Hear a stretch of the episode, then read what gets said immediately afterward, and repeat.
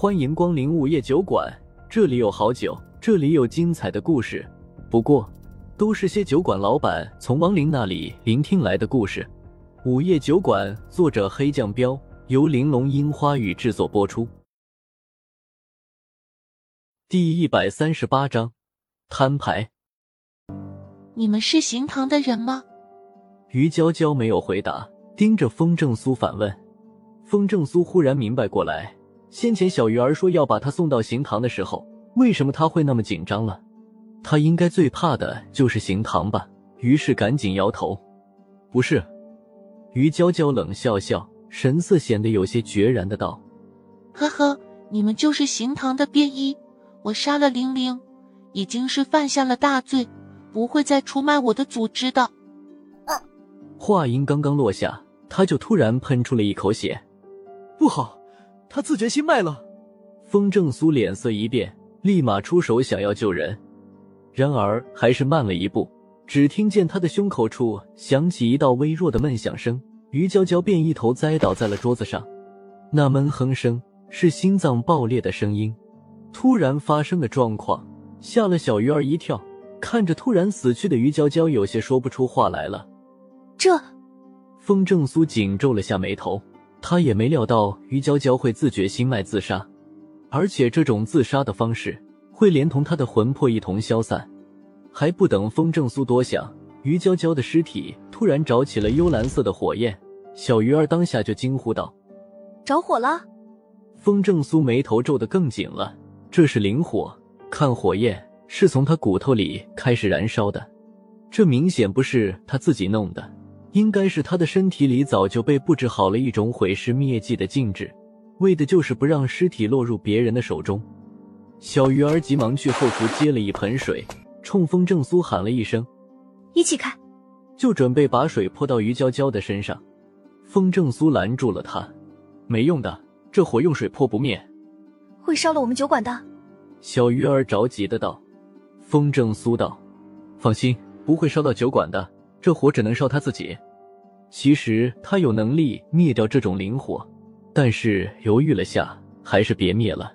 正好不用处理尸体了，也算是给他最后一个尊严。灵火烧得很快，不一会儿的功夫，于娇娇整个人就成了一堆灰烬。风正苏有点遗憾，前面的事都是狗血，什么组织派给他的任务才是最重要的信息。不过没关系，还有一个月涛呢。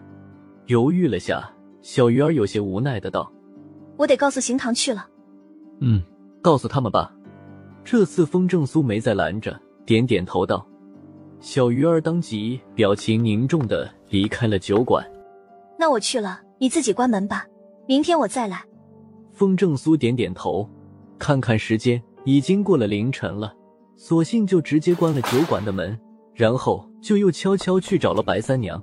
“怎么又来了？”白三娘简直就是工作狂，这会儿仍在办公室，察觉到风正苏又来了，当下就开口问。风正苏直接开门见山，把于娇娇的事情说了出来。说完以后，风正苏问：“白姐，你觉得是什么组织？”白三娘想了想：“我也不确定，不过可以肯定的是，八成是道盟搞的鬼，除了他们，也没有别人会干这种事情。”风正苏点了点头。看来那些家伙贼心不死，想在晋城搞事情，得有人治治他们了。白三娘笑笑说：“能治他们的也只有老板你了。正好一周后会有一批道盟的人来咱们学院，到时候老板你就出手吧。”是那个所谓的交流吗？风正苏问。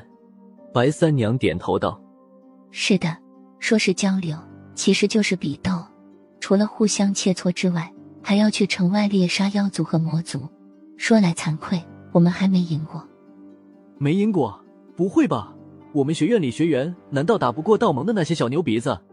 风正苏疑惑的道。白三娘无奈的道：“高手都被我提前安排工作了，没办法，进城很多地方都需要人。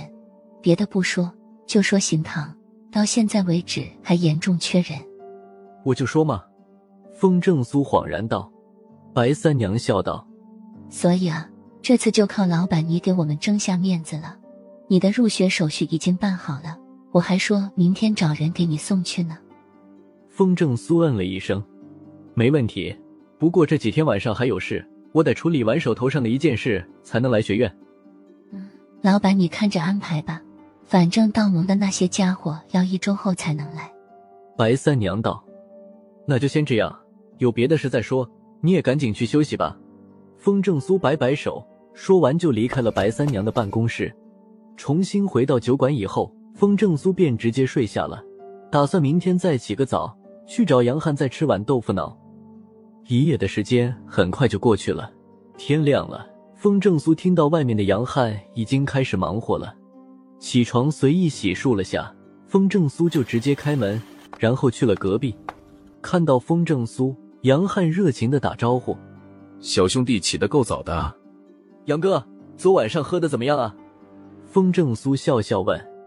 杨汉脸色稍微一变，然后揉着太阳穴道：“别提了，你那酒喝着上头，这会儿还头疼呢。那今晚不给杨哥你喝洋的了，今晚咱喝白的。”风正苏笑眯眯的道：“啊！”杨汉张了张嘴巴，一脸苦相道：“今晚还喝啊？”风正苏正色道：“当然得继续喝了。”那就别等晚上了，就现在吧。杨汉一拍胸脯道：“风正苏怔了下道：‘杨哥不卖豆腐脑了？’卖个锤子，反正也没几个人吃，还不如给咱哥俩当下酒菜呢。”杨汉一摆手，没好气的道。可大早上就喝酒不太好吧？风正苏苦笑笑道。杨汉拍着胸脯道：“早上才正好，喝晕了正好去睡回笼觉。”好，那杨哥过来吧，咱一边吃豆腐脑一边喝。风正苏正中下怀，正愁着要等到晚上呢。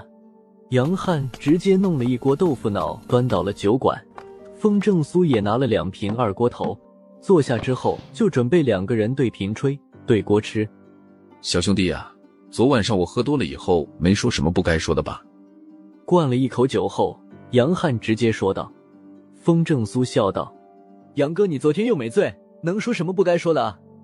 杨汉一愣，然后尴尬的道：“感情兄弟，你看出来我是装醉的了。”风正苏笑而不语。好吧，小兄弟，既然你给我面子，没有当面戳破咱，咱再不实在就说不过去了。我这就告诉你一个秘密。杨汉讪讪笑道，风正苏意味深长的道：“杨哥要告诉什么秘密啊？”其实我不是逃到京城来的，而是追杀我那四个姐姐来的。杨汉压低了声音说道，紧接着神色一凝，改口道：“不，她们不是我的姐姐。”